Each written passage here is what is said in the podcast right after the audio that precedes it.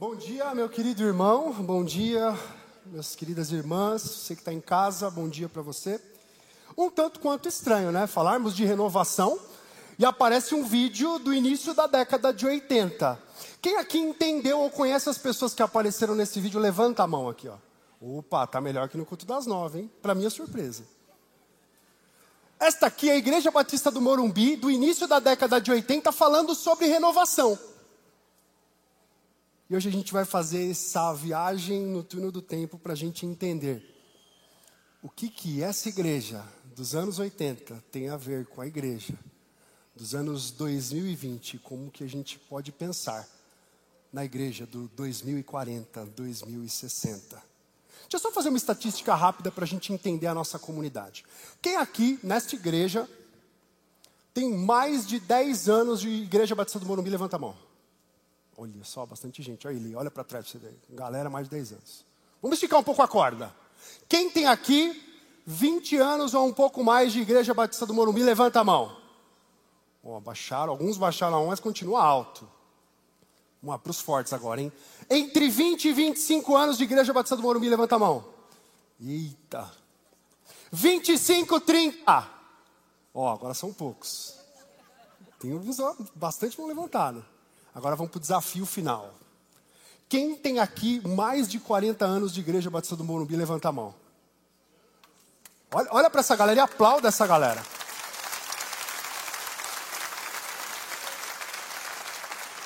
Meu querido Alex está ali. Essa galera aqui, para eles isso aqui é uma memória. Uma memória de um tempo onde eles eram os jovens desafiados. E para você que está aqui, que não entendeu nada, isso para você é um desafio. Um desafio de entender que renovação é um exercício constante, para comunidades que estejam vivas. E se você parou e prestou atenção no vídeo, você percebeu que a ênfase dada aos, pelos pastores que ali estavam não dizia respeito a um espaço físico. Pastor Guilherme Kerr fez questão de destacar. A igreja é esta comunidade que se reúne em torno da palavra.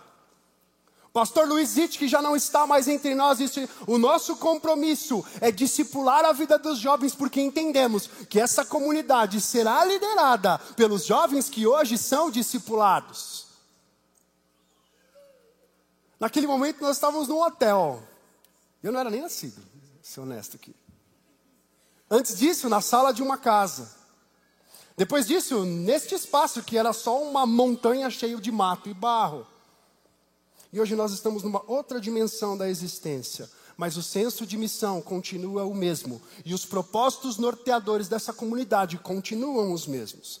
Nessa manhã eu gostaria de falar com vocês sobre a obra que o Senhor confiou a nós e quais são os desafios que essa obra implica na nossa atividade enquanto irmãos, membros dessa comunidade? Para isso eu queria desafiar você a abrir a sua Bíblia em Atos capítulo 15, versículos 36 a 41. Atos 15, 36 a 41. Você que já me viu pregar aqui, você sabe. Vou pedir para você ficar com a sua Bíblia aberta, com a sua Bíblia conectada, porque nós vamos percorrer esse caminho todo para entendermos sobre a obra de Deus e as dificuldades no meio do percurso da construção da obra de Deus. Atos capítulo 15, versículos 36 a 41, um trechinho bastante curto, mas bastante poderoso ao mesmo tempo. Diz assim o texto, Atos 15, 36. Algum tempo depois, Paulo disse a Barnabé: Voltemos para visitar os irmãos em todas as cidades onde pregamos a palavra do Senhor, para ver como eles estão indo. Barnabé queria levar João também, chamado Marcos. Mas Paulo achava prudente não levá-lo, pois ele havia os abandonado na Panfilha. Não permanecera com eles no trabalho missionário naquela região. Então eles tiveram um desentendimento tão sério, Paulo e Barnabé, que eles se separaram. Barnabé levou consigo João Marcos e navegou até Chipre, mas Paulo escolheu Silas e partiu, encomendado pelos irmãos à graça do Senhor. Passou então pela Síria e pela Cilícia, fortalecendo as igrejas. Senhor Jesus, obrigado pela tua palavra, Pai, que relata como os homens que o Senhor escolheu no passado encararam o desafio de fazer a tua obra. Encararam o desafio de renovar e revitalizar igrejas. Obrigado, Pai, porque a palavra que o Senhor nos deixou, ela nos apresenta até mesmo dificuldades que nós humanos passamos quando estamos fazendo a sua obra. A minha oração, Pai, é para que o teu Espírito nos guie nesse momento em que a tua palavra está aberta e que por meio da palavra aberta, a nossa mente e o nosso coração seja aberto como um solo fértil e que nós saiamos daqui transformados, porque esta palavra que é viva, ela chega a lugares que nós nem imaginamos. Nos abençoa, que o teu Espírito nos guie e nos instrua, assim nós oramos em nome de Jesus. Amém. Um domingo saudosista que retomamos e lembramos de contextos históricos da nossa igreja. Uma alegria de cantarmos canções, de vermos isso tudo construído aqui, mostrando que nós estamos em atividade. E aí, diante de nós, um texto tão polêmico, que gera um misto de sentimentos profundo em nós. Pense bem, ao mesmo tempo que nós estamos encorajados ali ao ver Paulo e Barnabé estimulados por fazer a obra de Deus, nós também ficamos tensos em olharmos e percebermos que há um conflito, que há uma confusão, que há uma tensão interna. O nome disso é vida real. Só quem esteve em obra sabe o que é uma obra. Só quem esteve no momento de derrubar uma parede, de precisar escolher um piso, sabe que a construção ou a renovação de um espaço necessariamente vai implicar em alguns momentos em tensão. Isso serve para obras em sentido literal e, como nós vamos ver por meio desse texto, serve também para obras em sentido espiritual. O tema da mensagem de hoje é em obras. Desculpe pelo transtorno. Em obras. Desculpe pelo transtorno. Principalmente os irmãos que estão na lateral, que tem um telão na sua frente aí, nós estamos em obra. Desculpe pelo transtorno aí, pessoal. Em uma hora isso aí vai melhorar. Eu queria trabalhar com vocês uma ideia central que nos diz que a obra de Deus confiou, que Deus confiou a nós, exige de nós disposição em primeiro lugar. Mesmo quando houver indisposição, nós não podemos abandonar a edificação do reino de Deus na terra. Em primeiro lugar, a obra que Deus confiou a nós exige de nós disposição. Veja o que diz o versículo 36. Algum tempo depois, Paulo disse a Barnabé: Voltemos para visitar os irmãos em todas as cidades onde pregamos a palavra do Senhor, para ver como eles estão indo.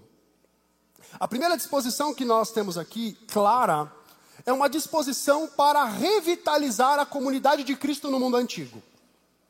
E não apenas para ver como é que estão as coisas, mas também para dar um alicerce, uma direção para essas igrejas que haviam sido plantadas tanto por Barnabé como por Paulo. Deixa eu dar a vocês o contexto imediato. Se você ler o capítulo 15 de Atos, você vai perceber que antes desse diálogo existe uma tensão. Como assim, Gabriel, uma tensão? O que aconteceu no começo do capítulo de Atos é o que a gente chama de Concílio de Jerusalém. Os apóstolos se reúnem para discutir um sério problema que começou a ser observado na igreja. Qual o problema? Alguns cristãos de origem judaica estavam impondo, exigindo que cristãos gentios, ou seja, que não têm uma tradição étnica judaica, fizessem rituais judaicos para poder ser um cristão autenticado. Ou seja, você é convertido pelo nome do Senhor Jesus, mas vem aqui, você precisa fazer uma circuncisão aqui, porque senão não vai valer. Ó, vem aqui, ó, quando você tiver com um gentil, você judeu cristão, não coma com ele. Porque você lembra, né? E aí começa a acontecer uma espécie de sectarismo na comunidade, e aí os apóstolos decidem se reunir para discutir aquela questão.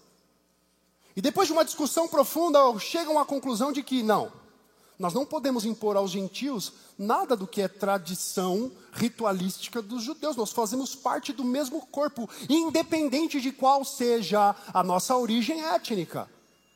E depois de discutirem sobre isso, eles escrevem um texto mostrando qual é a perspectiva que iria orientar a igreja, e eles estavam ali esperando para fazer o trabalho missionário visitando as igrejas já estabelecidas e comunicando essa nova diretriz que vem por meio do concílio dos apóstolos.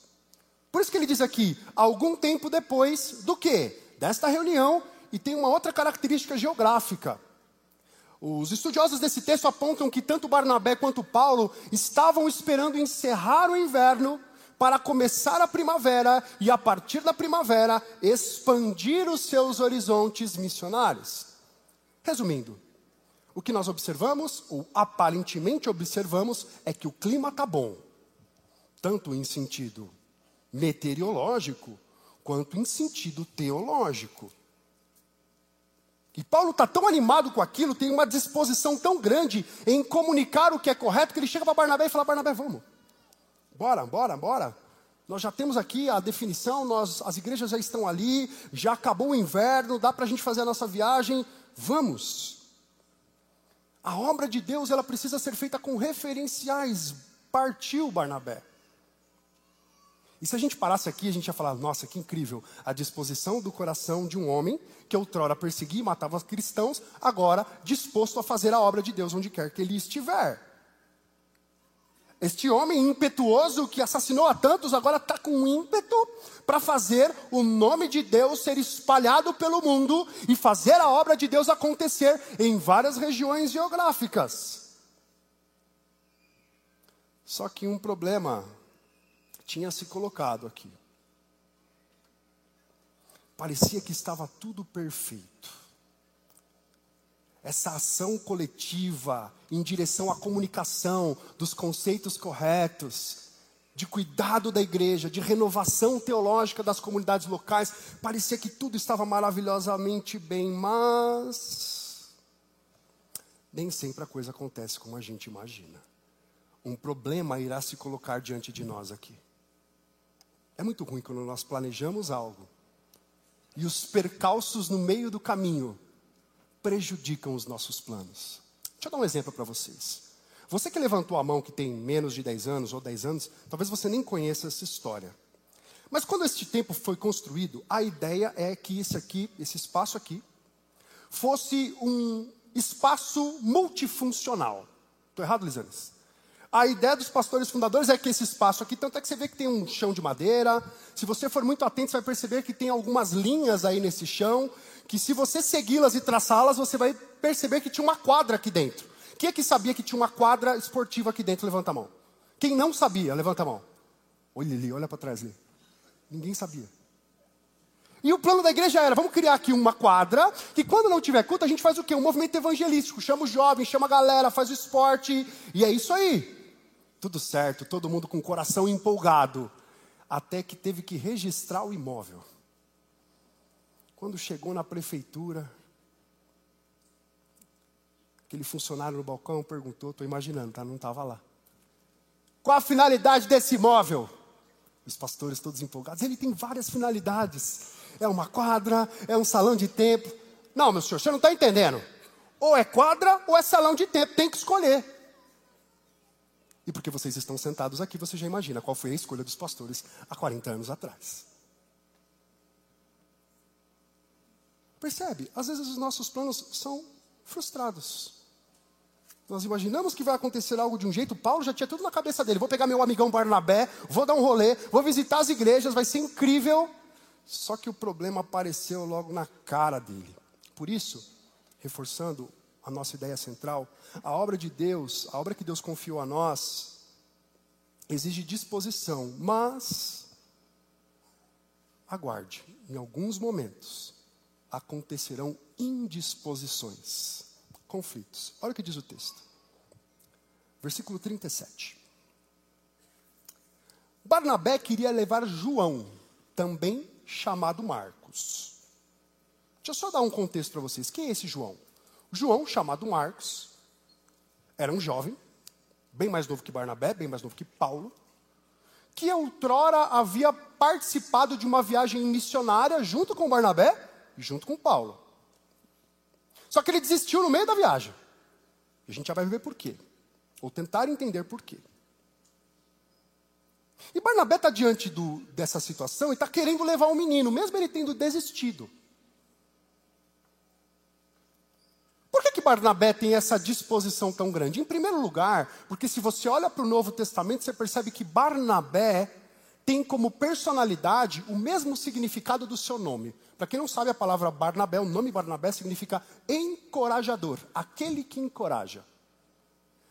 Ele olha para o jovenzinho João Marcos e fala assim: Olha, essa é a oportunidade ideal para que nós peguemos o jovem João Marcos e carreguemos ele na missão para que ele tenha mais uma oportunidade. Percebe a motivação? Um coração encorajador. Em segundo lugar, o que move bastante o coração de Barnabé é o fato de João Marcos ser seu primo. Então tem uma espécie de cuidado familiar ali. Aí você imagina, ó, legal, né? Trouxe o nome de um jovem. Jovem é bom, porque jovem você leva, ele tem mais força na perna, ele tem mais ímpeto. Bem que, né, Cláudio, hoje em dia tá difícil, né? Tem louvor, depois da primeira música todo mundo senta lá embaixo. Aí eu falo, pô, vocês têm 70 anos, 120 anos, como é que é?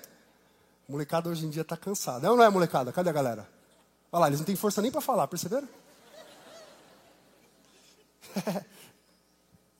Só que quando João Marcos é apresentado como candidato para essa viagem missionária, a tensão começa. Veja o que diz o texto, versículo 38. Mas Paulo não achava prudente levá-lo, pois ele abandonando-os na Panfilha, não permanecera com eles no trabalho. Ele está lembrando Paulo com o coração assim, sabe? Rancoroso, né? Ele abandonou a gente lá, não vou levar ele dessa vez. Quem garante que ele não vai abandonar de novo? Eu desconfio do, desse jovem. Tem um dramaturgo brasileiro já falecido chamado Nelson Rodrigues. O Nelson Rodrigues tem uma, uma anedota que é muito popular, assim, no Brasil. Ele disse o seguinte: eu tenho apenas um conselho para os jovens. Qual é o conselho? Envelheçam. E eu, eu sou professor de ensino médio, então eu já falei isso muitas vezes. Eu olho o menino lá, da parafernália toda dele, e falo assim, cara, você precisa envelhecer. Eu já me peguei nesse erro. Enquanto eu estava preparando essa mensagem, eu comecei a olhar essa frase do Nelson Gonçalves, do Nelson Rodrigues, perdão, uh, e comecei a olhar essa frase do Nelson Rodrigues. Como assim? É, é bom para o jovem que ele envelheça? Eu não estou entendendo. Que, se nós olharmos para a frase do Nelson Rodrigues e entendermos que o melhor para o jovem é ser mais velho, nós vamos amputar dele o que faz dele um homem adulto, uma mulher adulta, uma pessoa mais velha, do jeito que ela é hoje. Jo adultos sábios, pessoas idosas sábias, só o são porque um dia foram jovens. O nosso conselho para o jovem é: seja jovem. Seja jovem. Porque é na juventude que nós aprendemos lições. Se eu salto direto da juventude para a idade adulta ou para a idade em que eu sou mais velho, eu perco a oportunidade de aprender com os meus erros, com os meus equívocos. O que Paulo está fazendo é justamente atribuindo ao jovem João Marcos algo que não merece ter dado atenção. Olha o que diz o texto lá no, na ocasião do abandono. Atos capítulo 13, versículo 13 diz assim, ó: De Pafos, Paulo e seus companheiros navegaram para Perge, na Panfilha. João Marcos os deixou ali e voltou para Jerusalém, que era onde ele morava. Eu leio esse texto e fico perguntando: por que o jovem abandona a missão? O que faz o coração de um jovem abandonar a jornada no meio do caminho? Porque, paremos para pensar, o jovem ele, ele é essa figura da renovação da missão de Deus na terra. Mas o que nós estamos vendo aqui? Um jovem que abandonou a missão. Por quê? A Bíblia não nos fala muito sobre os detalhes, as motivações do coração de João Marcos, mas os, os estudiosos que estudam esse texto, a biografia de João Marcos, apontam alguns motivos pelos quais os jovens, ou o jovem João Marcos, deixou a missão que estava com Barnabé e Paulo. Primeiro motivo, provavelmente bateu aquela saudade de casa, do travesseirinho fofo, da comidinha da mãe. Recentemente, uma educadora brasileira chamada Márcia Brás, ela fez um estudo em uma instituição de ensino em Brasília. A escola convidou-a para investigar um grande problema que estava acontecendo ali. Qual era o problema? Os alunos de terceiro ano eles estavam num índice de indisciplina absurdo. E toda vez que se tocava no assunto vestibular, faculdade, profissão, acontecia uma rebelião naquela instituição de ensino. E os alunos se colocavam contra os coordenadores, contra os pais, contra os professores. E ela começou a fazer um estudo para entender o que estava gerando aquele sentimento. Depois de meses de entrevistas, conversas, ela conseguiu detectar o problema. Qual era o problema? Esses jovens não sabiam expressar, mas toda vez que alguém perguntava para eles sobre faculdade, sobre profissão, sobre jornada acadêmica, eles sentiam uma força absurda empurrando-os para fora do ninho. E essa sensação de ser empurrado para fora do ninho fazia com que eles esperneassem. Quando ela apresentou esse resultado para os alunos, foi uma choradeira um desespero, e eles de fato reconheceram: não quero ir embora da casa da minha mãe. Falar de faculdade. Olha lá, já tem uma filha chorando e a mãe cutucando. Eu não quero ir embora, para de falar de faculdade. Às vezes o que mina a missão dos jovens é isso. Outro possível problema que acontece, e o grande problema é, quando nós lidamos com o problema de um jovem, a gente tripudia. A gente teve encontro de pais recentemente e o pastor Lucas, pastor dos jovens, ele falou uma, uma coisa muito importante. Ele disse o seguinte: olha, nós não podemos subestimar a dor que o jovem sente. Que nós pais a gente fala, pô, para com isso, frescura. A dor que o jovem sente é uma dor real. A gente não pode desprezar isso. Segunda motivação que talvez tenha tirado o João Marcos do rolê. O incômodo com relação à mudança. O que fica claro no livro de Atos é que Barnabé sempre foi o líder da missão. Ele sempre foi o cara que coordenou as ações missionárias. Só que nesse contexto desse convite, e até mesmo ali em Atos capítulo 13, já estava aparecendo a figura de Paulo como a grande liderança. E Barnabé, como um homem muito sábio, ele olha e fala assim: não, Paulo é mais líder do que eu, deixa ele assumir isso. Só que o jovem João Marcos olha e fala: eu não quero, o meu líder é meu primo, eu conheço ele, eu gosto dele. Já teve essa sensação de você tirar da vida de um jovem alguém que é referencial para ele? Ele se indigna quando a escola troca o professor querido, quando alguém querido da família se vai, fica um sentimento de revolta. Não mexa naquilo que me dá segurança. Talvez tenha sido esse o motivo que levou o João Marcos a deixar a missão. Terceiro, talvez João Marcos estava morrendo de medo porque ele sabia da história do lugar para onde eles estavam indo. A região de Perge, como nós vimos citado aqui em Atos 13, 13, era uma região considerada muito hostil. Um terreno acidentado, cheio de, de hostilidades no espaço físico. Um desconhecido que impõe medo. E João Marcos, quando ele olha para essa possibilidade, cara, eu vou para um lugar desesperador que eu não conheço, que todo mundo fala que é perigoso, que tem gente que vai e não volta, eu não vou. Mesma coisa se você pega aqui uma, uma pessoa mais jovem e fala assim: olha, a gente está percebendo que você agora pode assumir aqui um lugar na banda, ou você vai discipular alguém. A pessoa fica desesperada. Quem lidera jovem adolescente sabe, quando você coloca para mesmo o que essa pessoa pode fazer para o reino de Deus. Enquanto Barnabé olhava para as pessoas e dizia: O que o reino de Deus pode fazer por essas pessoas? Quem está certo? Os dois. Percebe? No processo de construção da obra do Senhor, existem ênfases diferentes, mas todas ligadas a um único propósito que é edificar o reino de Deus na terra. Se você tem foco naquilo que o reino pode fazer para as pessoas, continue com esse foco.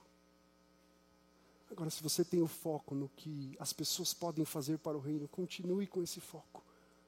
Ambas as ênfases são boas e edificam o reino de Deus na terra. Só que a conversa não parou por aí. O desentendimento foi muito grande.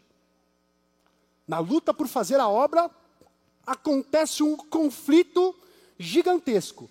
Na sua passagem, no seu livro, aí no seu, na sua Bíblia, está escrito assim no versículo 39, a parte A.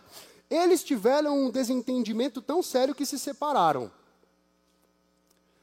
E aqui eu vou ter que cansá-los um pouco, porque só dá para entender o tamanho desse, desse desentendimento se a gente olha para a palavra que Lucas usou ao escrever esse texto na língua original. Ele usa uma palavrinha grega que é paraxismos. Aí você fala, ah, eu nunca ouvi falar. No português tem uma palavra que é derivada dessa que é muito comum no jargão médico, que é a palavra paroxismo. Para quem nunca ouviu falar, não é da área médica, um paroxismo é o ápice de uma crise. O estágio mais alto de uma crise é chamada de paroxismo. E isso se manifesta geralmente em casos de pessoas que são acometidos por epilepsia. Se você já viu alguém em crise epilética, onde a razão vai embora, onde o corpo se contrai, onde começa a boca a espumar, perigo de morder a língua, aquilo chama-se paroxismo. A palavra que o Lucas usa aqui para descrever o que estava acontecendo entre Paulo e Barnabé é exatamente essa. Dá para você entender a dimensão da tensão? Não era coisa. Não era brincadeira. Não era perguntar de quanto o Corinthians vai perder no domingo. Perdeu ontem, né? Perdeu ontem, pastor Lucas? Perdeu, né? É muito mais sério. É uma tensão que levou ou chegou a um estágio de os dois se separarem. Aí a gente olha para eles e fala assim: tá vendo? Divisão na igreja. Como é que faz a obra de Deus com divisão? E aqui tem uma beleza nesse texto muito grande. Qual é a beleza?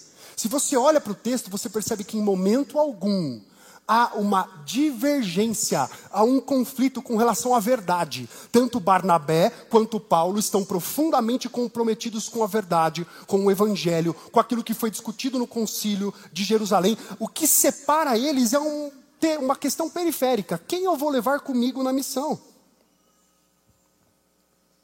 Mas ambos tinham o mesmo propósito: edificar o reino de Deus na terra construir coisas dói. Mas às vezes nós nos unimos para o mesmo propósito de construir algo bom, algo belo, e isso vai gerar para nós conflito. Deixa eu dar um exemplo para vocês entenderem o que está acontecendo aqui. Algum tempo atrás, eu e minha esposa compramos um apartamento. E esse apartamento era aquele apartamento tipo novo, assim, que não tem nada, tem, tem, tem que pôr piso e tal. E aí nós tivemos a epopeia de ir ao Leroy Merlin e escolhermos as coisas do apartamento juntos. Quem já reformou e foi com a família escolher os itens da reforma? Levanta a mão aí.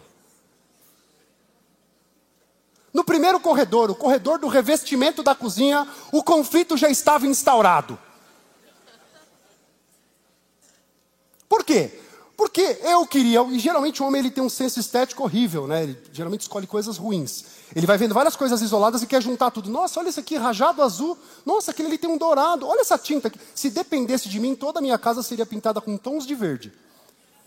Graças a Deus que minha esposa é uma pessoa esteticamente muito sofisticada.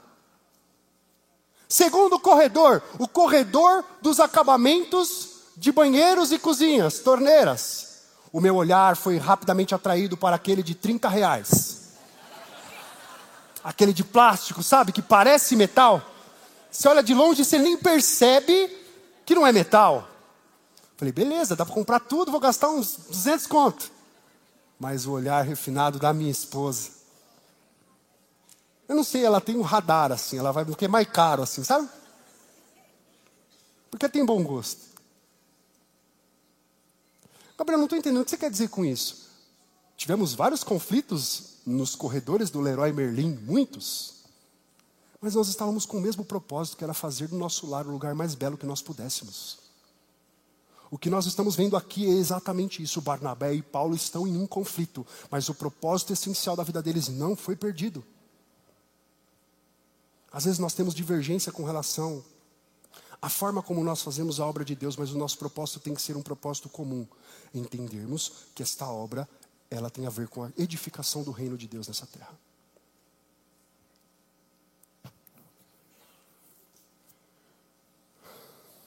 A obra de Deus, a obra que Deus confiou a nós exige disposição.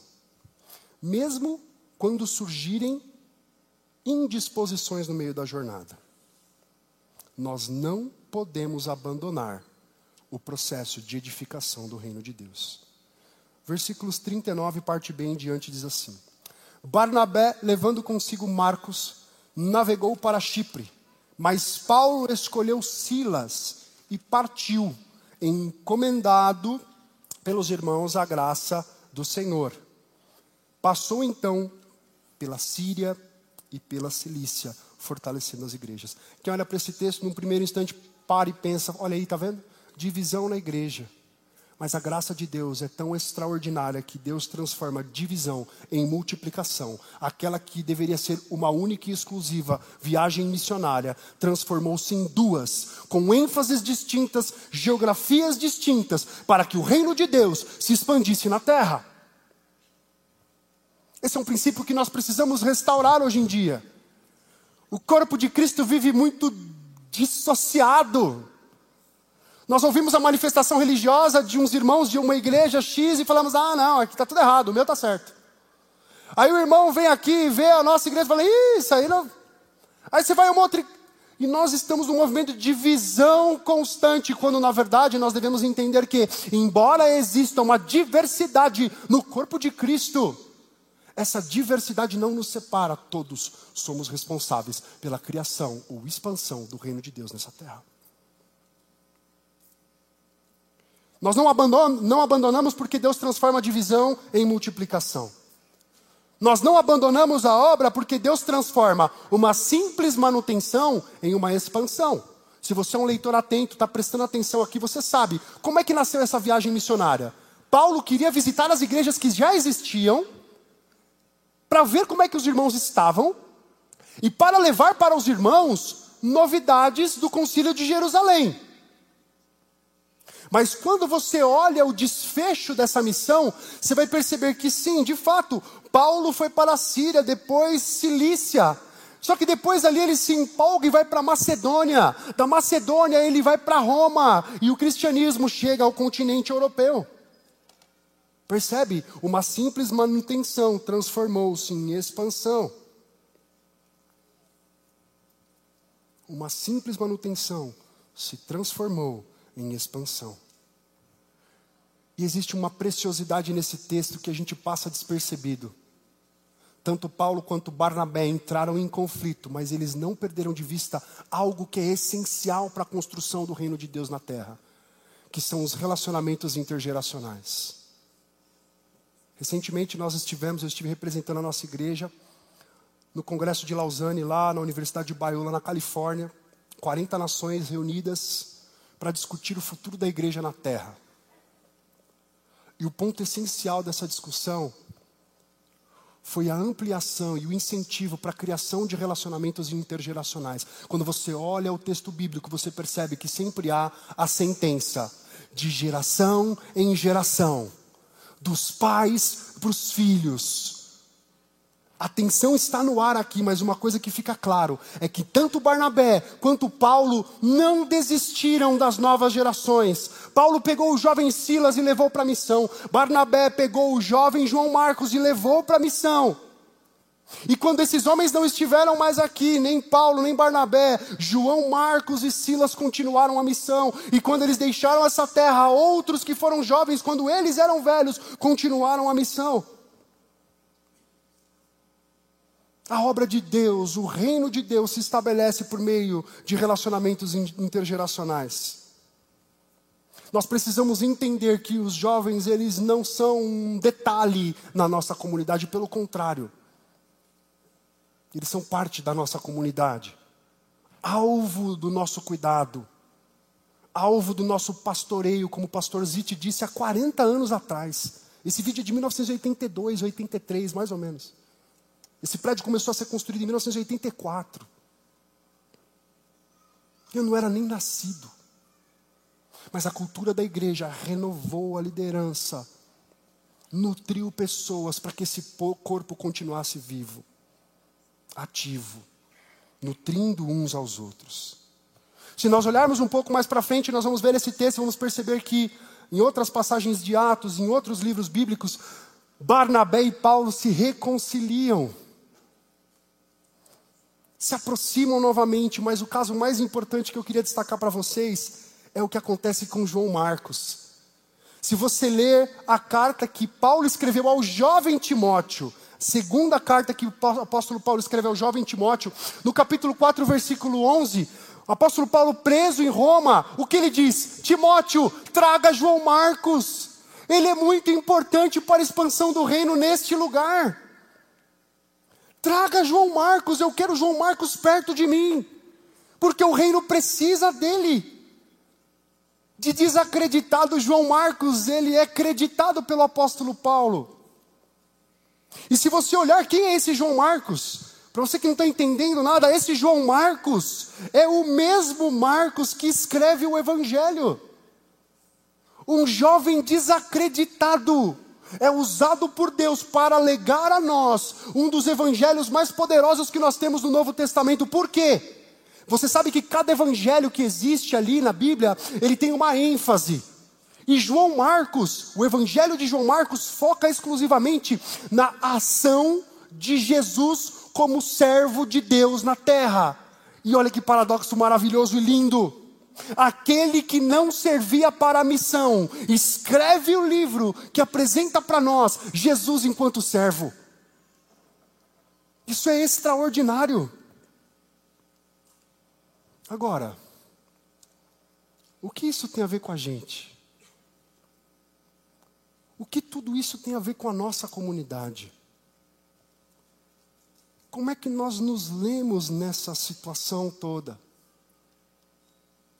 Quando nós olhamos para a nossa igreja, nós vemos que a nossa igreja é fruto de pessoas jovens que estiveram aqui antes de mim e entenderam que muito mais do que o espaço, o que importa para a construção do reino são pessoas que amam ao Senhor Jesus e começam a dedicar as suas vidas para Ele.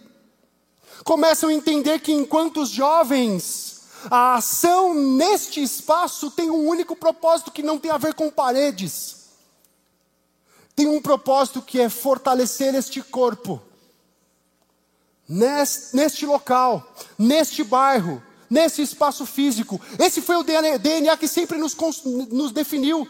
Enquanto nós não tínhamos nem teto, já existia comunidade. Enquanto nós éramos apenas um grupo reunido na sala de uma pessoa, já existia comunidade. Já existiam corações unidos com o propósito de expandir o nome de Deus nessa terra, de expandir o reino de Deus na terra.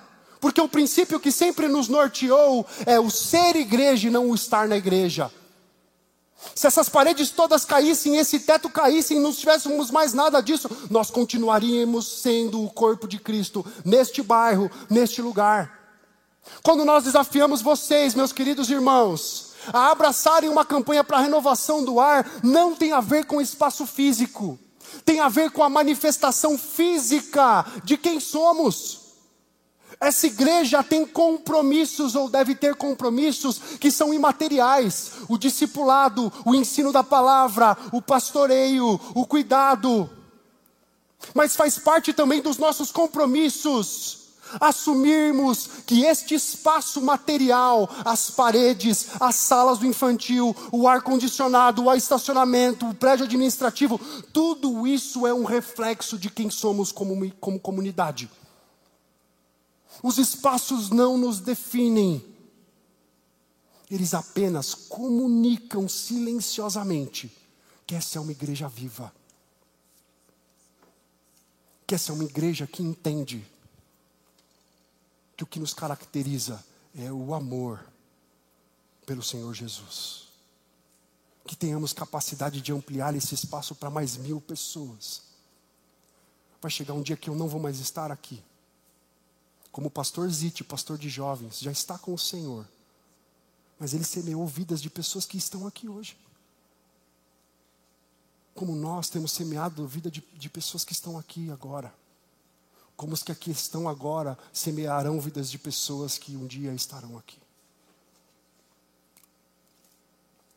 A renovação ela tem a ver com nós assumirmos a nossa responsabilidade de que essa comunidade sou eu é você.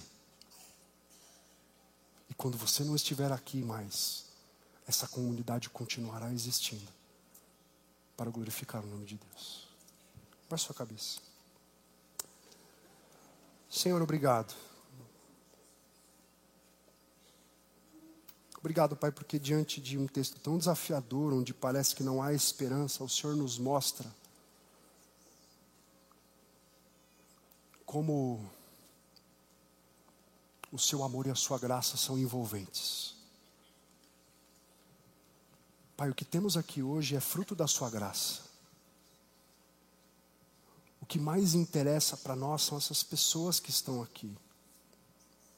Os espaços são consequências de corações transformados.